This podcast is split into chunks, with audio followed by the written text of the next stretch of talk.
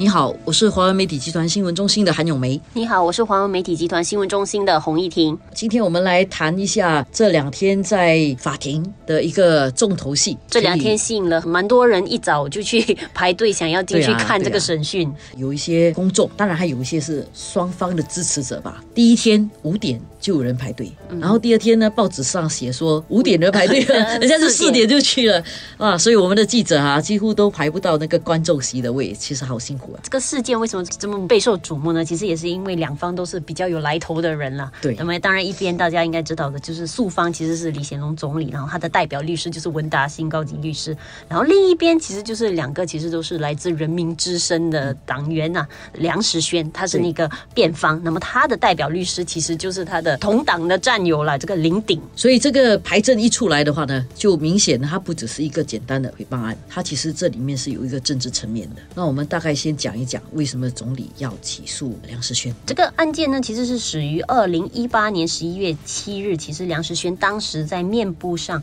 转载了这个马来西亚社交新闻网站的 coverage 的一篇报道。那篇报道呢，其实就是称说李总理是这个一马公司弊案中的主要调查对象，还说他涉嫌哦，就是帮这个呃前首相纳吉洗黑钱。转载了这个内容过后呢，当然他就呃收到了当局的要求，他撤下了，因为这个是一个假新闻。那么他声称他有道歉，不过其实呃现在庭上呃审讯揭露出来，其实他并没有道歉呐、他只是撤下了那个文章。那么他同月呢就被总理起诉诽谤，刚好这个案件就是这两天就在开庭，在高庭审理。这个事情还不停在这里，因为在那天他被起诉诽谤了之后啊，其实他又一直不断的在重复了这个不实的事情。话说他被起诉了以后呢，他就借题发挥，他就拿这个被起诉的事情，一直不断的去到处跟人家说受访啦，然后又在芳林公园演讲，说自己好像多惨啊，被告诽谤了。，所以我觉得他这里面呢，他的策略啊是一个弱势的一个策略，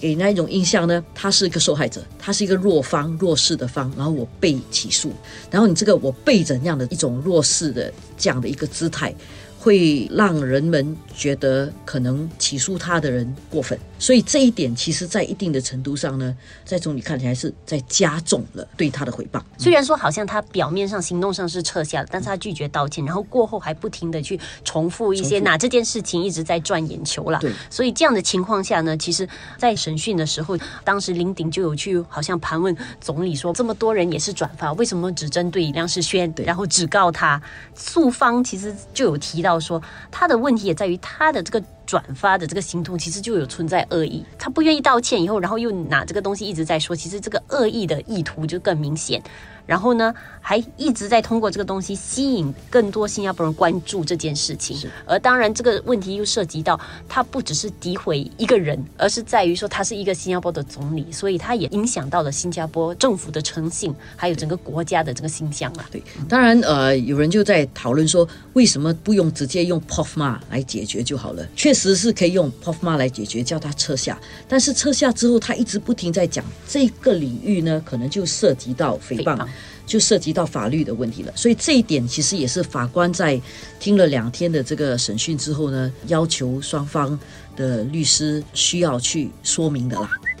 呃，这个事情我大家觉得好看呢，就是除了是总理接受盘问，总理来讲话，其实当然也要看，就是梁实轩会面对这个文达兴的这个拷问会怎么对回应。但是没有想到，就是有点峰回路转。就第一天审讯结束，其实已经收到一点风声，说其实不知道这个梁实轩会不会上这个证人栏那边公证啊。那么到了第二天的时候，就确定说，其实他真的是不打算出现了。其实这个不止让整个东西的这个精彩度大减，其实对梁实轩自己也不利的，因为他自己的这个宣誓书的一些陈述本身哦，就就受到了了法官就会讲说，其实他可能就不会被接受了。呃，这一点呢，我觉得可能他也是我前面讲的那个弱势的姿态啊，这一点，他如果他上庭，他接受盘问的话。他需要回答很多问题，那他静静的不出声的话，反而会让人家可能他想制造一种印象，就是他没有机会说。或者说我说了，我等一下说不过人，我也是还会输的啊，对就是制造这样的一种印象。制造一种这样的印象，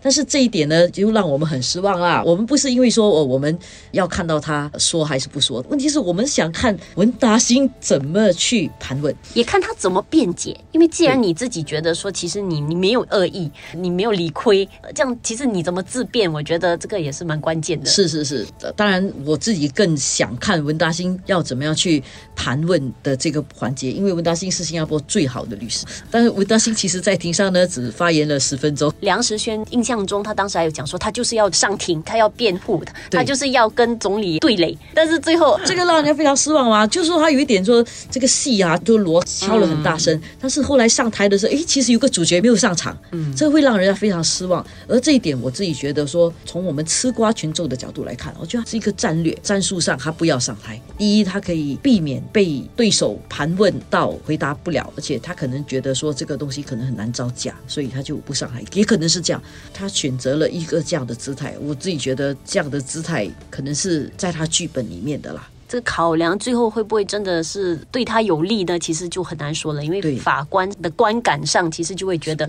对于他的话的可信度就打折扣了。是一点法律知识，就是说任何一个案件啊，不管你是刑事案，你是控方还是辩方，或者是你是一个被控者啊，你其实上庭去辩护是你的权利。如果你放弃了你的权利，在法官在下判的时候呢，对你是会有影响。所以以这个民事案来讲，他应该上。去接受盘问，然后他其实有机会阐明自己的立场，但是他放弃了这个机会，他只根据他的宣誓书。但是因为你不上庭接受这个盘问，因为很多时候在法律上是变了之后能够把一些真相变出来嘛，所以如果你放弃了这个自我辩护的权利，你放弃了接受这个诉方律师盘问的这个权利的话，其实对梁世轩来讲是不利的，对辩方来讲是不利的。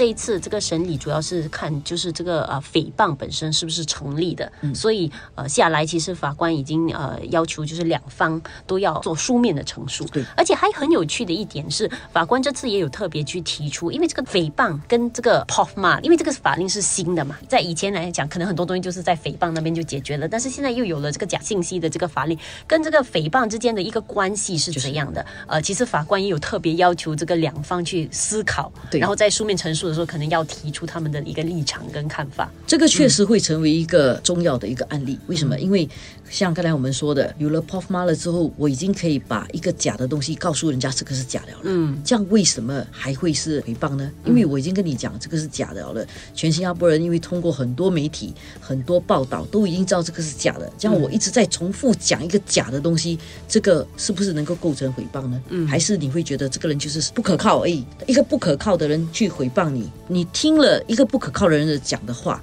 你是不是就相信他呢？他间接会影响到，就是这个诽谤的程度可能就减低了。对，所以这个部分啊，我们也要看双方怎么陈述，嗯，然后法官要怎样去衡量。我想以这个案件来讲，法官会不会判总理胜诉，这个是一个值得关注的地方。第二个部分呢是，如果总理胜诉，如果梁世轩败诉的话。